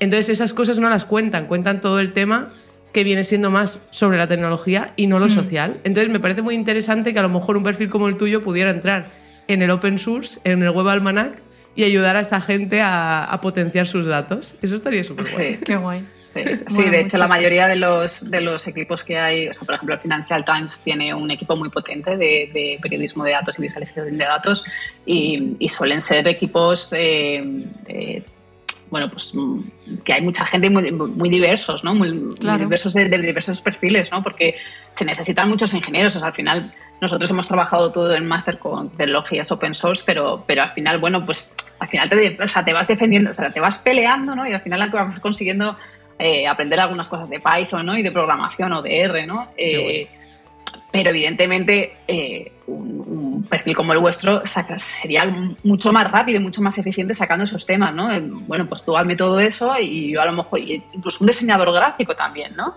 Eh, es capaz de hacerte, pues es una composición más bonita, con, con una gama de colores, bueno, pues más, más idónea que lo que a lo mejor tú como persona individual sin tener esa experiencia, ¿no? Podrías elegir, ¿no? Eh, eh, y luego, pues eso, el periodista un poco que, se- que sea, que, bueno, pues sepa un poco hacer la lectura de, no, el dato importante es este y te voy a decir por qué, ¿no? Y qué conclusiones se pueden, se pueden sacar, ¿sabes? O sea que- Pero, bueno, está sí, guay que, que tengáis también vosotros algo de, de contexto y de base de lo que puede hacer diariamente un desarrollador o un diseñador, porque así cuando os llegan las cosas ya sabéis que puede estar bien, que puede estar mal, porque no vais, o sea, no vais un poco sin, sin conocimiento y decir, es que no sé, lo que me han pasado, pues me fío de eso, porque ya al menos lo conoces. Eso, Sí, yo lo sí, veo sí. muy interesante que no se limiten solamente a cómo redactar una vez te, te traen los datos. Entonces, eh, por eso digo que, que tu máster me ha parecido muy, muy interesante. Sí, Pero no estábamos solo periodistas, ¿eh? O sea, de hecho había un... eh, ay, es que no me sale, no sé exactamente su, su cargo, pero es un biólogo...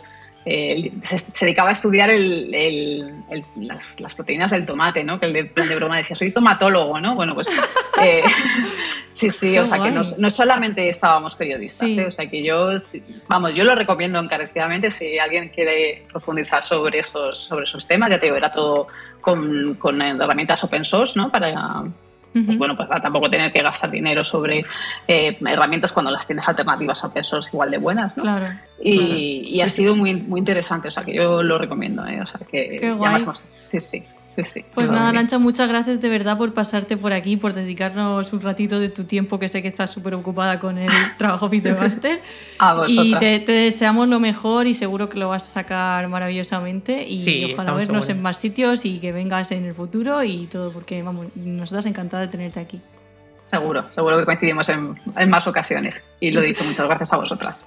Gracias a ti, hombre. Pues nada, dejaremos en las notas todos los links de las redes sociales, de la web, LinkedIn, Twitter, eh, su perfil de, cha- de Chataka, que, que al final Arancha está por todos lados. Y, y Hasta en la- GitHub estoy. sí, sí. Oye, hasta en GitHub, o sea es que fácil encontrarla. es fácil encontrarla y os animamos a que, a que la sigáis porque hace un trabajo increíble. Un abrazo, Arancha. Gracias. Que vaya muy gracias, bien. un abrazo a vosotras. Gracias. Adiós. Chao. chao.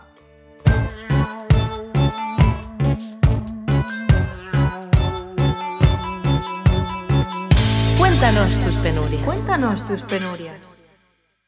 Y bueno, ya estamos en la sección donde nos contáis todas las penurias que os han pasado, que en realidad deberíamos dejar de llamarlo penurias algún día para que nos puedan contar cosas alegres, porque me da la sensación de que ahora todo es bajón. Pero Sí. aún así, al menos son bajones que, que podemos comentar y sacar conclusiones de ellos y aprender sobre la marcha. Así que nada, os cuento la primera penuria que nos han dejado, que es de una luz, que habla de un mix sobre el trabajo y los estudios, así que os voy a leer. Hoy es la última entrega de un proyecto grupal para la, facultad. Yo había logrado adelantar varias cosas durante el fin de porque sabía que ayer y hoy no iba a tener tiempo de hacer nada por el trabajo. Y mis compañeros de grupo lo saben. Hoy, como vi que nadie habló en el grupo en estos días, entonces les escribí, chicos, hoy es la entrega y todavía quedan cosas que hacer. Resulta que nadie podía hacer nada, todos ocupados, pero nadie avisó nada tampoco. Tuve que ponerme a intentar terminar el proyecto yo sola, mientras el mismo tiempo hacía un proyecto grupal con mis compas del trabajo. No me molesta ser la que más hace, pero me hubiera gustado algo de comunicación de parte de mis compañeros si sabían que no iban a poder. Así me organizaba mejor. O sea, muy fuerte de que me siento Sí. súper identificada con una luz. Sí, muy fuerte, muy fuerte porque realmente eh, yo también, yo creo que esto es un perfil de personas que somos así. Sí, total. Y en, cada, y en todos los grupos hay una persona así, yo creo. Sí, estamos Y como... no, y no es sano, ¿eh? No, ni para nosotros ni para los demás. Yo siento que muchas veces lo que le está pasando a una luz es eh, toma de responsabilidades, podemos decir. O sea, nos tomamos más responsabilidad al principio del proyecto y llegamos a un momento en el que no, no podemos sostenerlo y ya se hace difícil delegar porque la gente ya espera que tú respondas como la responsable. Entonces es Mm. como que desde un inicio deberíamos pensar en establecer responsabilidades Límites. separadas, exacto, y saber que por mucho que te gustaría hacer a ti un poquito de todo, es mejor que haya cosas que no hagas, porque al menos esa persona se sentirá responsable de esa, de esa parte del trabajo y sentirá que siempre tiene que estar en esa parte. Y aparte, no desbordarte con trabajo como te ha pasado de que has tenido en el curro y también en la universidad. Pero vamos, Sí. que te entendemos mucho. Y por Sí, desgracia. totalmente. sí. Una luz, te entendemos y no sabemos tampoco un poco el contexto de tu caso, pero, por ejemplo, a mí las veces que me ha pasado suele ser por eso, porque no doy lugar a que las otras personas hagan las responsabilidades que le tocan, porque yo ya lo he hecho antes, por adelantar, por decir, es que necesito sacar buena nota en esto y lo hago yo y ya está. Pero eh, con los años me he dado cuenta de que tanto para mí como para el equipo es mejor centrarme en mi, responsa- mi responsabilidad, eh, confiar que las otras personas van a hacer bien su trabajo, a menos que me demuestren lo contrario. Y suele ser que sí, que hacen su trabajo, pero es verdad que si de primeras ya lo haces tú, ellos ya se retiran y luego Exacto. no les puedes exigir que lo hagan porque ya has escogido tú esa responsabilidad. Total. Y al final, el claro ejemplo de esto es el podcast. O sea, Miriam y yo somos iguales y las dos queríamos llevar los cuernos de todo el rato del podcast y, y guiarlo a donde queríamos cada una, pero al final hemos tenido que dejarnos esas responsabilidades de más y decir, oye, mira, voy a confiar en Miriam en esta parte, voy a confiar yo en Alba en esta parte y así también nos quitamos presión y lo hacemos mucho más Y ameno. qué, y qué tranquilidad, ¿eh? Sí. Yo desde que lo hago, en general, o sea, es como que una vez lo pruebas, te das cuenta... Es verdad que, obviamente, siempre pues, te puede salir eh, colaboraciones con personas que no funcionan, eso puede pasar. Claro, Pero si estás a gusto trabajando con las personas con las que estás, delegar es súper fácil. Porque es que al final se trata de confianza. Tú confías en que la otra persona va a hacer bien su trabajo, que puede ser que no por algunas circunstancias, pero se explican, se hablan, se... Al final no- todos somos personas y tenemos momentos mejores y Total. peores. Nos puede pasar también a, a nosotros, entonces es como un descanso saber que esa parte te puedes olvidar de eso porque la otra persona va a hacer bien su trabajo. y no Eh, tener mil cosas en la cabeza. Es que es todo mejor. O sea, hay que, hay que delegar una luz Sí. desde un inicio para que luego al final de los trabajos no pase esto, porque si no la gente dice, Buah, esta lo hace todo bien, ¿para qué voy a tocar yo nada? No, o sea, esa persona tiene que saber que también tiene una cabida en ese trabajo. O sea, Sí. Qué complicado. Y luego las otras personas también viendo que mm, el proyecto no salía, mm, tan tranquilas, Ya no, la en verdad. plan, Eso sí que me ha pues parecido en plan. A lo mejor no necesitaban el- un 10, ¿sabes? Y con lo que tenían ya era para un 5. Es que hay gente que lo del 5 lo lleva bien. Yo, yo lo esa tranquilidad, esa tranquilidad. sí. vale, pues la siguiente penuria nos las trae Muriendo 26 y dice así, después de la cuarentena me obligaron a volver al trabajo. Fui el último en volver porque era el que estaba más enfermo. Tenía que volver y mi contrato era de trabajo presencial. La penuria como tal fue que después de una semana de haber regresado, me dio COVID. Estuve muy mal y tuve una rinofaringitis aguda, o sea, ba- bastante chungo. Le dije a mi jefe todo lo que sentía, o sea, todos los síntomas del COVID. Y él, aún así, quería que vaya a trabajar. Le conté que no iba a aguantar el aire acondicionado del trabajo y, que lo único, y lo único que me dijo fue, bueno, pues te ponemos en la sala de reuniones y ahí puedes apagar el aire. Al final no fui a trabajar, fui al médico y efectivamente estaba contagiado. Después de unas semanas de haber regresado, me enteré de que mi jefe había dicho que actuó como responsable diciendo, cuando me dijo que se sentí, cómo se sentía, yo le dije que se quedase en casa porque no quería comprometer la salud del equipo. Ostras. Ojo. Pero mentir ya. ¿Y ahora Está cómo feo. continúas esa relación con tu jefe cuando te has enterado de eso? Es imposible. que ahí hay mal rollo, ahí se, ha- se ha exacto. roto cosas. Hmm. A ver, está Es claro que... que- ese jefe en general yo creo que ya había roto muchas relaciones. Me refiero, no creo que tuvieran una relación de amistad, pero, pero está claro no, pero me refiero a las relaciones jefe-empleado. Al final hay una cierta confianza. Y, y bueno, ya el hecho de que te encuentres mal y no te diga vete a tu casa y te diga te ponemos aquí en una esquina, no te preocupes. Y luego resulta que encima puedes contagiar a tus compañeros y en las situaciones en las que estábamos y no te mande a casa y luego diga que sí, que te recomendó mandarte a casa. Pero ¿no te pasa que cuando tú entras en una empresa, tu jefe mucho más... O sea, claro, no el jefe directo, ¿no? De, de sala, sino un jefe como rollo CEO o algo más lejano. ¿No te parece que siempre es al revés que con una persona normal que conoces, que desconfías desde el inicio y luego vas confiando según sus actos? Porque ahí me pasa eso, o sea, una persona con la que trabajo de mano a mano, confío desde el inicio y luego según lo que hace, si hay algo que no me guste, voy desconfiando, pero con la gente que está por encima de mí me pasa al revés. Desde el inicio desconfío y a medida de los actos que va haciendo, entonces empiezo a confiar. No sé por qué. Pues igual es porque ya te has llevado muchas decepciones con gente de ese puesto. Porque yo, a ver, yo en general soy una persona que confía a menos que me hagan algo, entonces lo hago con todo el mundo. Pero, ¿qué pasa? Que si tú siempre te has llevado decepciones de ciertos puestos, ya vas con una cierta reticencia para no sufrir. Y dices, no, yo a menos que me demuestres que sí, sé que a partir de un nivel de, de en el trabajo ahí ya todo es chungo. Total. Y probablemente No, lo hagas de forma inconsciente. Claro, claro. Pu- puede ser por eso, ¿eh? Porque para sí, he protegerte. tenido, Sí. he tenido alguna vivencia sospechosa, sí.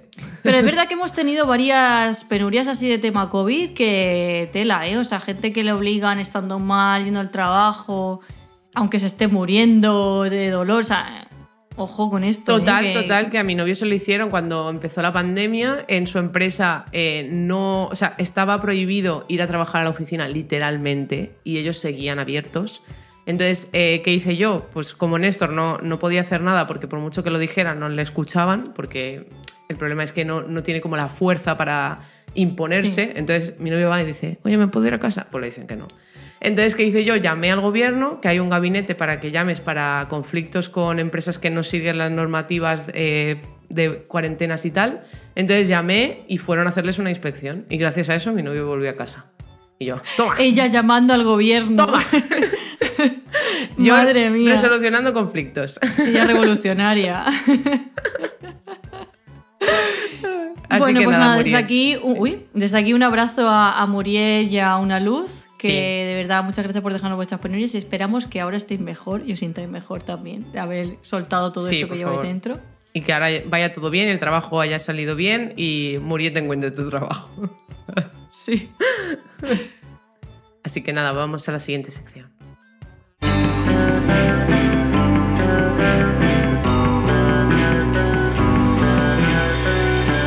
¿Qué dices? No tenía ni idea de esto. No tenía ni idea de esto.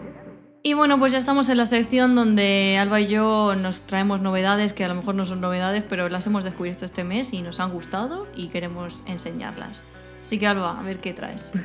Pues mira, traigo muchas cosas que me, que me he aprendido en las conferencias, no lo vamos a negar. Una de ellas es histoire.dev, que es Histoire. como history o historia en francés. ¿Y por qué? Porque es como está en el mundo view, lo han puesto en francés como beat. O sea, van haciendo como Ah. las gracietas de ahora tocan nombres en Ya. francés. Y es una especie de storybook, pero escrito modo view, o sea, con tu template, tu script. O sea, tú defines la historia como si fuera un componente de view, pero está hecho con bit. O sea, por debajo está bit y se va a poder Ah. utilizar en un futuro con todos los frameworks, pero actualmente solo está disponible para Vue porque uno de los creadores de- del proyecto este es precisamente un core developer de Vue. Y lo ha creado por eso, por, porque mucha gente cuando empieza con Storybook lo que le pasa es que la forma de escribir no se le hace cómoda o Ya. lo ve como muy... Sí, como muy Sí. diferente a cómo suele programar. Entonces, es que claro, es muy diferente. Histoire lo que intenta es pues, hacer que ese gap sea mucho más pequeño. Tiene como mini componentes a los que puedes llamar que te permiten crear pues, las variantes y todas estas cosas. O sea que ya te viene con cosas predefinidas y prácticamente solamente tienes que llamar a tu componente y ya casi todo lo hace él por debajo. Y cuando tienes eh, propiedades, te lo genera como controles directamente automáticamente. Entonces te quita Mm, toda la eso morralla. Storybook lo hace ya. Sí, sí, no digo que no lo haga, sino que lo hace en forma de props como en Vue. O sea Vale, que tú vale, el vale. control lo tienes en el script y en el template como lo tenías Vale. en un componente de Vue y no tienes que hacerlo con ese JS y- y de este- sí, sí, sí, sí. el MDX raro este que hace. Sí, sí. O sea que- sí. Probarlo porque está un poquito en braguitas, pero hay cosas muy chulas. Tiene, por ejemplo, soporte para Tailwind y cuando metes Tailwind directamente el archivo de configuración te genera los tokens y te genera pues todos los estilos que tienes en tu aplicación directamente, sin tener que tú generar nada. O sea que está muy chulo también esa parte. Y luego también os traigo eh, unas alternativas a la solución que había con Puppeteer y Yes para hacer Visual Regression Testing, que viene siendo un screenshot del componente de cómo ha quedado, cómo de Sí. bonito ha quedado, para luego si cambias algo no liarla y que todos los estilos sigan en su sitio. Y estas son Percy y Chromatic. Al final, Percy y Chromatic sí que lo hacen muchísimo más automatizado y tú no tienes que hacer casi nada más que configurar la herramienta para que te haga estas cosas. Pero sí que es verdad que antiguamente, cuando empezabas con Storybook, lo primero que instalabas era Puppeteer para poder hacerte los screenshots y eso era un Sí. puto error. O sea, la- las pipelines morían por el camino y también la forma de verlo era imagen-imagen. No lo veías en una plataforma. Percy y Chromatic te permiten generar como una especie de dashboard donde puedes ver el historial de las screenshots Ah, y todo. joder, Está eso mola guapísimo. un montón. Es que Está yo con el moverte entre las imágenes es un. Exacto, o sea, es que es una fumada. Aparte un que se guardaban en el proyecto como muy sí, feo. sí, sí, claro. sí, sí, muy feo. Entonces, eh, Percy y Chromatic te, te dan soluciones para esto. Chromatic está hecho por los mismos de Storybook, o sea que a lo mejor para la gente que usa Storybook es más recomendable que usen ese. Pero Percy es un método de pago. Al final es una plataforma de pago, entonces, claro, lo usan más empresas que no desarrolladores como nosotras. ¿no? Ya. Pero bueno, podemos probar los dos y ver qué tal. Y luego ya os traigo Party Town, que Party Town mm, pensaba que lo habíamos traído en algún episodio y lo tuve que mirar en las notas en plan de lo he traído y no, no lo había traído. Y es para ejecutar scripts de tercero, como bien dice, third party, Party Town. y lo que hace es eh, ejecutarlos desde un web worker. ¿Esto qué hace? Ah. Que tú cuando te metas en la web, el performance no es tan malo como si tuvieras Ah. el script ahí inyectado desde tu web. O sea que es una ya, forma ya. muy interesante de seguir teniendo pues, Google Analytics y toda la morralla esta que tarda más en cargar. Sin que ralentice. Exacto. O sea que hay que utilizarlo 100%. Yo creo que no hay otra salida para hacer parties en realidad. Es o esto o, o morir. O morir, O sí. morir. O, o tener la carpeta de screenshots ahí que... te- que- Total. es Así que, eso de verdad, yo nunca lo he visto eficiente. No, no, no, o sea, nunca ha tenido ningún sentido, pero yo creo que tampoco habían pensado en nada. Y ahora con lo Ya. de los web workers, los service workers, todas las cosas que tenemos, pues ya hay soluciones para hacer cosas, ¿no? y, y bueno, también os dejaré en las notas eh, unos ejemplos de Snap Gallery hecho por Adam Arwile, que al final es el, el nuevo scroll para generar slides con CSS y HTML sin tocar JavaScript. O sea, tú vas a tener un scroll que te va a dejar parar en puntos, entonces vas a hacer el modo slide Sí, con sí, una sí. propiedad de CSS. Entonces Gracias. hay una galería de ejemplos y allí eh, os dejaré la- en los enlaces para que podáis verlo y veréis que es una puta pasada y mola un montón. Yo estoy enamorada. Así que nada, todos hacer slides sin motivos ninguno. Sí, sí. y bueno, Miriam, ¿tú qué nos has traído? Pues yo he traído tres cositas. He traído una herramienta que se llama Blackbox, que es una extensión de Chrome que te permite copiar textos e- de imágenes y vídeos. Y antes de que aquí empiece todo el mundo a decir, Miriam, estás abogando por el copy-paste". No, a ver, como todo, tiene un uso bueno y un uso, cada uno lo puede hacer el uso lo que quiera. Yo voy a traer el uso que yo creo que, que le veo positivo. Es, por ejemplo, tú también estás viendo un, un tutorial de programación, un directo en Twitch de live coding, lo que sea y quieres copiar ese código para ver cómo funciona. Imagínate que es que no ha dejado el repo abierto, que es que no tienes ese código, no lo vas a ver, no vas a estar parando el vídeo y copiando uno a uno, porque tú lo que quieres es trastear ese código, tenerlo y empezar a toquetearlo. Pues con esta extensión, eh, como, hicieras, como si hicieras captura de pantalla con el ratón, lo seleccionas y automáticamente se te copia en el portapapeles y lo puedes pegar en el Visual Code o en donde tú quieras. Y yo creo que es muy interesante, por eso, por lo que digo, porque muchas veces dice, yo hasta que no lo toco, el código y yo lo trasteo, veo, lo ejecuto y lo trabajo por mí misma, no me entero bien de, las cosas del todo. O sea, sobre todo si es algo así un poco complejo. Entonces, yo por mucho que esté un rato copiando el código, a mí eso no me va a, super- no me va a suponer nada. Yo lo cojo, lo copio, lo pego, lo ejecuto y empiezo a toquetear, a cambiar cosas, a ver. Pero, vamos, a mí me parece muy interesante tener una herramienta así que, que te permite, que te ayude en agilizar estas cosas. Claro, Me y, y que, guay. que parece que estemos hablando de que el copy-paste eh, solo pasa cuando eres senior y ya tienes conocimiento como para escribirlo tú. O, hola, Eh, cuando empiezas, ¿qué? O sea, si no copias, Ya. estás, eh, o sea, estás jodido. Porque claro, si, si no tienes soltura escribiendo código, vas a tardar 8.000 años en transcribirlo y encima eh, no controlas lo que estás haciendo. ¿Por qué no copiar y pegar? O sea, no entiendo, no entiendo los hates estos Es que, luego también hay, como una falsa creencia de que tú te metes en Stack Overflow, copias lo que pones, lo pegas, eso funciona y no te has enterado de nada. Eso no a es mí no me ha pasado nada.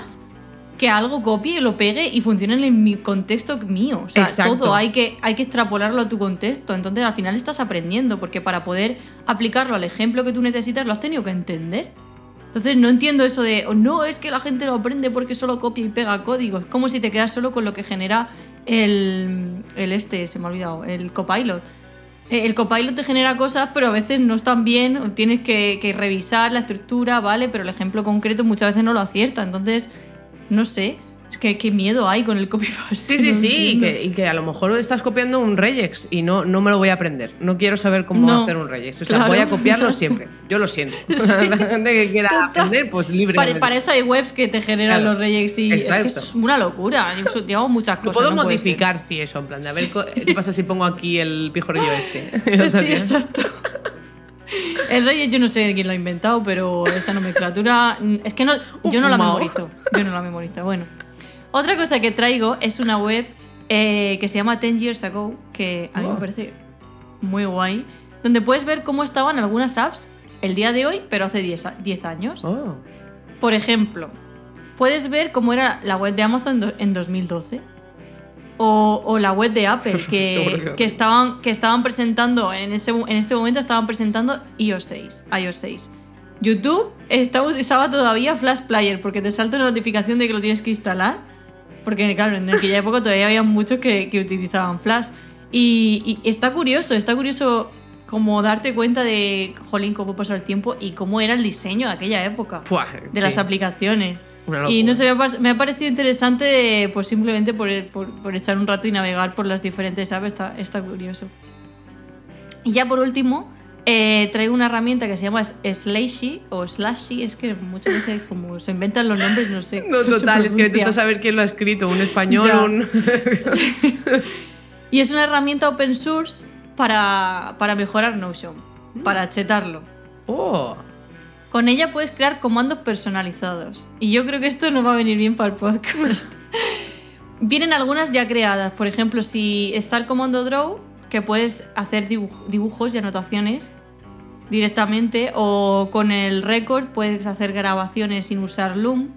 ¡Oh! Y luego tú puedes hacer algunas plantillas. Por ejemplo, imagínate que haces siempre un listado de to-do y que tiene un título con un color y tiene eh, tres o cuatro opciones ya creadas. Es- Entonces pones barra mm, to-do o bueno, es que ese no sé si está. No, no, ese no está.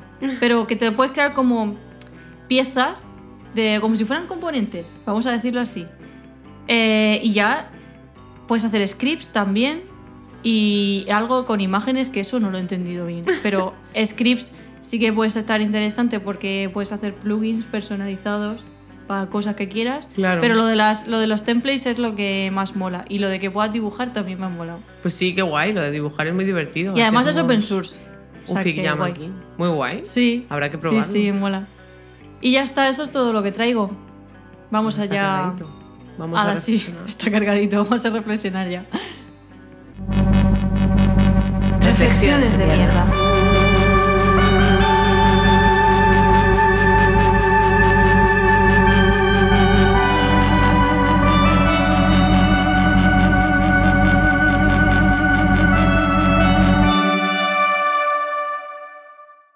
Y ya se acaba el episodio. Vamos a reflexionar sobre qué nos ha pasado este mes. Ponernos intensitas, Sí, delicadas. totalmente. Pero bueno, Miriam, cuéntame, ¿cómo te sientes? Pues mira, yo he, puesto algo que creo que hemos estado to- tocando a lo largo de todo el programa. Y, y es que delegar es muy importante. Mm, totalmente. ¿Por qué lo he traído? Porque yo ahora me estoy planteando, eh, pues eso, un poco para descargar mi mente de ruido y de que yo no puedo con todo. O sea, ya llega un punto que tengo muchísimo trabajo y necesito gente que me ayude. Necesito personas que me ayuden en el tema de creación de contenido y poder centrarme en crear contenido, porque no sé si la gente que no está metida en esto igual no es muy consciente, pero crear contenido no, no es algo que sea, te pones delante de la cámara, te pones delante del artículo, escribes y ya está, no. Al menos en la parte de, de vídeo, pues viene, eh, primero, que tienes que preparar todo el contenido, pensar qué vas a hacer, crearte los guiones y grabarlo. Eso sería como la parte mía. Pero luego está edición, publicarlo, responder comentarios, atender correo, eh, correo electrónico, eh, un montón de colaboraciones eh, que entran, entrevistas, en fin, que al final tienes que llevar la agenda, las colaboraciones, la- las reuniones con las marcas, las facturas, el correo, mucho. Edición de vídeo, que si luego los directos para YouTube y hay que editar eso y son muchas horas, entonces no me da la vida. Yo ya lo he, lo, lo he asumido, no me da. Yo lo he intentado todo este tiempo ir yo sola, pero esto cada vez va creciendo más y yo sola no puedo. Entonces me he dado cuenta que trabajando con el podcast y teniendo un equipo detrás, las cosas van muy bien. Y tú y yo nos podemos centrar en nuestro trabajo, que es crear el contenido y grabar el podcast. Y luego tenemos otras personas que nos ayudan con el resto de cosas. Y eso, como he visto que funciona bien y que estoy tranquila, he aprendido a que, se- que está bien delegar. Total. Y por eso voy a delegar la parte de toda la gestión de. Bueno, voy a, voy a tener dos perfiles: asistente virtual y editor o editora de vídeo. Y yo creo que, que esto va a ser un cambio brutal en, en mi vida y también en mi mentalidad. Porque yo nunca he delegado, mm, siempre he pensado que como lo voy a hacer yo no lo va a hacer nadie y esto es una mentalidad muy mala, muy tóxica y, y que al final petas tú, porque tú nunca puedes con todo. Entonces tienes que rodearte de gente que creas que, que el trabajo que hacen a ti te gusta y crees que va a tener una calidad que para ti te va a hacer estar tranquila. Y ya está, y, y esta es la reflexión que traigo, que yo creo que a partir de ahora voy a ir mucho mejor por esto, por delegar.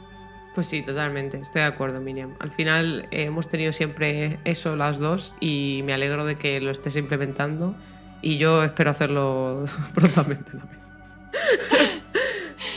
¿Y tú qué traes? Pues yo traigo una reflexión del psicólogo más que mía, pero, pero que al final me ha hecho ver muchas cosas y lo estoy extrapolando a casi todas las circunstancias de mi vida y es la teoría del iceberg. Eh, esto viene de que cuando tú eh, te enfadas y Sí. la otra persona con la que te has enfadado o que está en la misma habitación que tú cuando estás enfadada lo ve como una reacción desmesurada para lo que acaba de pasar, el iceberg viene siendo la punta de arriba, sería el enfado, y la parte de abajo del iceberg sería todo lo que ha generado ese enfado. Y jamás es la circunstancia que hace que tú te hayas enfadado de esa manera, sino todo lo que hay detrás, estrés, pensar que no eres válido, eh, pues eso, eh, mala autoestima, que estés sufriendo por otra cosa. Al final es como un cúmulo de cosas y la puntita de arriba es lo que la persona ve. ¿Qué pasa? Que claro, a mí me pasó que con toda la, mudanza yo pensaba que estaba bien, pero obviamente no lo estaba porque había un montón de carga de trabajo de todo lo que tenía que mudar a casa, eh, pues todo lo que tenía que cambiar de la dirección. O sea, yo estaba estresada y no me daba cuenta, ¿no? ¿Qué pasa? Que un día, por una tontería súper pequeña, yo estallé. Y claro, mi novio se quedó en plan, what the fuck happening here? O sea, ¿qué he hecho yo para que ella se ponga así? Entonces, al hablar con el psicólogo, él me dijo, estabas en el iceberg, tú estabas arriba y tu novio no entendía nada. Entonces, ¿qué pasa? Que al darme cuenta de que eso era así, ahora cuando me enfado o cuando él se enfada, yo digo, eh, el iceberg, ¿qué pasa debajo? ¿Qué está pasando debajo?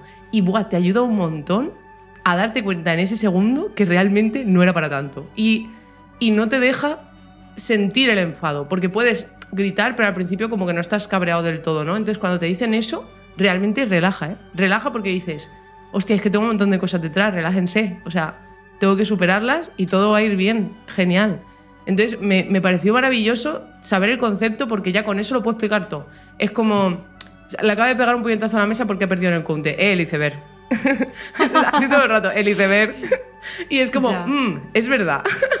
o sea que sí. Sí, yo es, es algo que no lo había visto como un iceberg, pero sí es verdad que como yo soy una persona que no me suelo enfadar, eh, sí que me he ido dando cuenta, bueno, como yo ya llevo más, años, más tiempo en terapia, sí me he ido dando cuenta de que cuando llego a ese punto de que me enfado por una tontería, para mí es una alarma. Es decir, eh, algo está pasando. Algo de base, no sé lo que es, eh, hay que ver qué es, pero si has llegado a este punto, no es por eso, Total. es por algo que hay debajo. Pero el debajo no me lo había imaginado como un iceberg. Claro. Entonces, ahora ya tengo algo que lo represente. Claro, es como el Titanic se dio contra una, una roquita, pero en verdad había un rocote que flipa, Sí. ¿no? Por lo mismo. si me Total. enfado ya sabéis que no es por vosotros, gente. Ahí, ahí siempre hay isus, siempre hay isus Exacto. detrás, sí. Pues, Pues nada. nada, ya está. Sí. Ya solo decir que tenemos como participantes del sorteo a Una Luz y a Muriet por vuestras penurias, que han sido increíbles. A, Sí. a Sirachi, que ya veréis por Sí. qué. Y, y a Adricete, Joan León, Javier M. Una Luz de nuevo, porque estaba en el ranking Claro. este mes. Y Heavy Shock, que no, no sé si lo he pronunciado bien, pero espero que sí. Así que nada, ya diremos por las redes sociales y por todos los lados quién ha sido el ganador. Eh, Sí, que además el del mes, el del capítulo anterior nos dejó una foto súper chula por, por Twitter Total. de, Del de lo, de lo que que, llegó. Muy Así guay. que- Así que ya sabéis, a participar por Discord.